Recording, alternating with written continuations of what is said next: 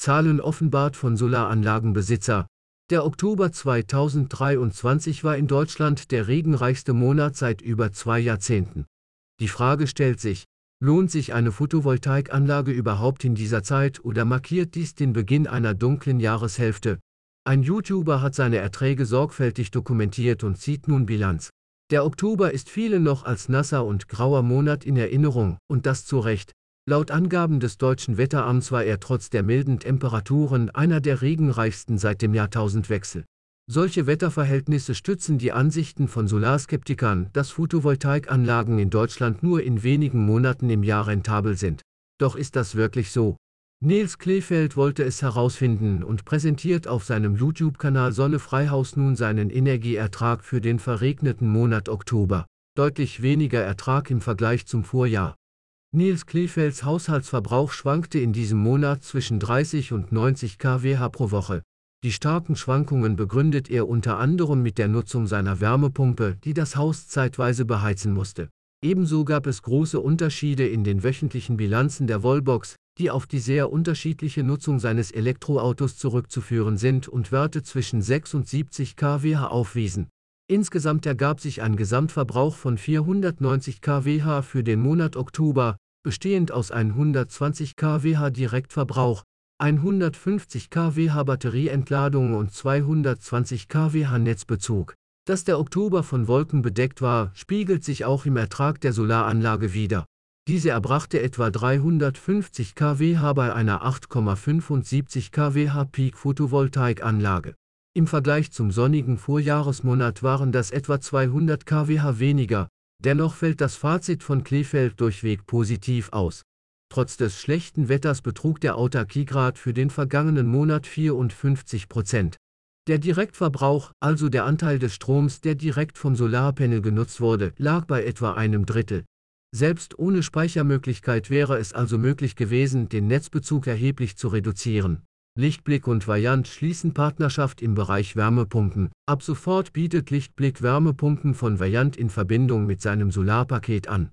Der Ökostromanbieter und das Heiztechnikunternehmen haben eine Kooperation vereinbart, um die Wärmewende im Gebäudesektor gemeinsam schnell und nachhaltig voranzutreiben. Laut einer Ankündigung von Lichtblick am Montag werden die Variant-Geräte in Kombination mit dem Solarpaket des Unternehmens angeboten, wobei eine reibungslose Integration in das virtuelle Kraftwerk von Lichtblicks Tochterfirma Dison möglich ist. Unsere Kunden können mit der Stromwallet ihr selbst erzeugtes Energieguthaben zu 100% nutzen, einschließlich des Betriebs ihrer Wärmepumpe, in Kombination mit einem dynamischen Tarif profitieren Sie direkt von attraktiven Preisen auf dem Energiemarkt und können so Ihre Eigenheizung kostengünstig betreiben, erklärte Lichtblick-CEO Konstantin Eis. Zudem sollen Lichtblick-Kunden in Zusammenarbeit mit regionalen Handwerksunternehmen alle Dienstleistungen rund um den Heizungstausch aus einer Hand erhalten, angefangen bei der Beratung über die Demontage und Neuinstallation bis hin zu Stromverträgen, Smartmetern und Energiemanagement. Lichtblick teilte weiter mit, dass der Betrieb einer Wärmepumpe in Verbindung mit einer eigenen Photovoltaikanlage etwa 25 bis 35 Prozent des Stromverbrauchs abdecken kann. Mit einem intelligenten Messsystem sind bis zu 50 Prozent möglich, und durch die zusätzliche Nutzung eines Stromspeichers können sogar 70 Prozent erreicht werden. Longi verkündet Rekordwirkungsgrad von 33,9 Prozent für Perovskit Lithium-Tandem-Solarzellen. Das National Renewable Energy Laboratory NREL des US-Energieministeriums hat den Weltrekord bestätigt, wobei der bisherige Rekord bei 33,7 Prozent lag. Longi gab bekannt, dass sie für Perovskit-Silizium-Tandem-Solarzellen einen Wirkungsgrad von 33,9 Prozent erreicht haben und dass das NREL die Ergebnisse bestätigt hat, was einen Weltrekord für diesen Zellentyp darstellt. Zuvor wurde der Rekord von der saudi-arabischen King Abdullah University of Science and Technology Kaust gehalten, die im Juni einen Wirkungsgrad von 33,7% für eine Zelle mit derselben Konfiguration erreichte. Longi-Präsident Li Chengguo erklärte, dass der theoretische Wirkungsgrad von Perovskit-Silizium-Tandemzellen bei 43% liegt, was sie zur praktikabelsten Alternative zu den derzeitigen Siprilitium-Monozellen macht. Technische Details wurden jedoch nicht genannt. Im Juni meldete Longi einen Wirkungsgrad von 33,5% für dieselbe Zelle und die Ergebnisse wurden von der europäischen Solartestanlage ESTI zertifiziert. Das stellt eine deutliche Steigerung gegenüber dem früheren Wirkungsgrad von 31,8 Prozent dar, der Ende Mai auf der SNEC-Konferenz in Shanghai bekannt gegeben wurde. Longi hat seit April 2021 bereits 15 Mal den Weltrekord für den Wirkungsgrad von Solarzellen gebrochen und erreichte im November 2022 den weltweit höchsten Wirkungsgrad für Siliziumzellen mit 26,81 Prozent, wobei es sich um eine nicht näher spezifizierte Heterojunktion-Solarzelle handelte. Hering übernimmt ASCA und steigt in den Bereich der organischen Photovoltaik ein. Die Hering-Gruppe hat das Expertenteam für organische Photovoltaik OPV, ASCA GmbH übernommen. In einem Asset-Deal hat das Bauunternehmen aus Südwestfalen den gesamten Standort des Photovoltaikherstellers in Kitzingen in Nordbayern erworben, einschließlich der Produktionsanlagen und des Inventars. Hering hat zudem das geistige Eigentum, die Markenrechte und die Patente der ASCA GmbH erworben, die im Rahmen der Auflösung durch die Amor-Gruppe und der Übernahme durch Hering zur ASCA GmbH und Co. KG wurde. Bisher gehörte die ASCA GmbH zur Amor-Gruppe mit Sitz in Nantes, Frankreich. Der auf Tonfilmbeschichtung spezialisierte Hersteller wird weiterhin halbfertige OPV-Produkte für die ASCA GmbH und Co. KG herstellen. Die technologische Weiterentwicklung bleibt weiterhin in den Händen des ASCA-Teams in Kitzingen, das fast vollständig von Hering übernommen wurde. Zudem werden die langjährigen OPV-Experten in Bayern zukünftig sämtliche OPV-Produkte für Kunden im In- und Ausland herstellen. Neben der Architektur und Baubau richten sich ASCAs Lösungen insbesondere an Unternehmen aus den Bereichen Mobilität, Mobilitätsinfrastruktur, Produktdesign, Elektronik, Kunst und Mode. Ausbau des Standorts geplant mit ASCAS-Technologie können wir Gebäude in aktive Energieerzeuger verwandeln und ihren ökologischen Fußabdruck weiter minimieren, sagte Annette Hering, die Geschäftsführerin von Hering.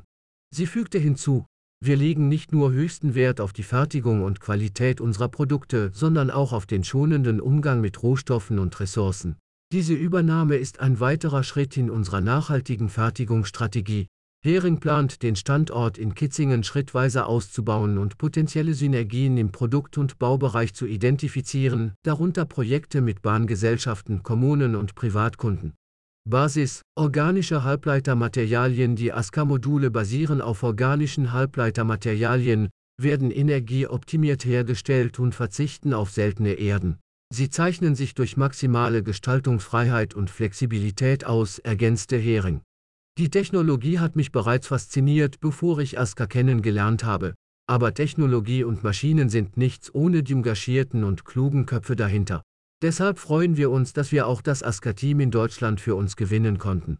Abregelungen im ersten Quartal 2023 bei 2%. In Deutschland wurden im ersten Quartal 2023 insgesamt 24% der Offshore-Windenergie abgeregelt, während bei der Windenergie an Land 3% und bei der Photovoltaik 2% abgeregelt wurden, wie aus einer Antwort der Bundesregierung auf eine kleine Anfrage der Linken hervorgeht.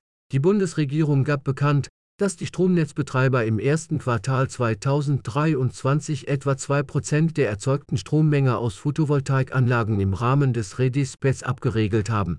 Das entspricht rund 137,5 Millionen Kilowattstunden kWh an abgeregeltem Strom. Die insgesamt im selben Zeitraum erzeugte Photovoltaikstrommenge belief sich auf fast 7 Milliarden kWh.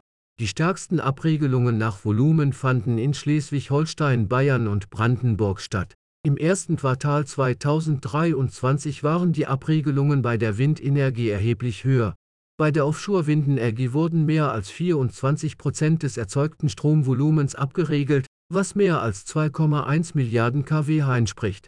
Bei der Windenergie an Land betrugen die Abregelungen mehr als 3 Prozent des erzeugten Volumens, was rund 1,2 Milliarden kWh entspricht.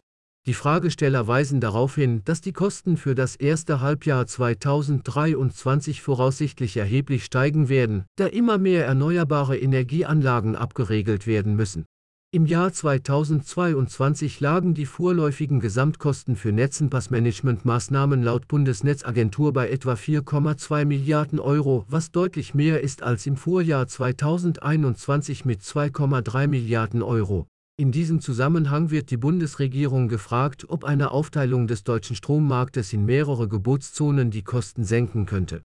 Die Antwort der Bundesregierung verweist auf eine Studie des Bundesverbandes der Energie- und Wasserwirtschaft. Laut dieser Studie würden durch eine Aufteilung der Preiszone die Redispatch-Maßnahmen zwar nicht vollständig entfallen, sie würden jedoch bis zum Jahr 2030 unter Berücksichtigung der Klima- und Ausbauziele der Bundesregierung auf zwei Drittel des Volumens von 2022 reduziert. Die Bundesregierung macht jedoch deutlich, dass sie sich nicht uneingeschränkt den Ergebnissen externer Studien anschließt.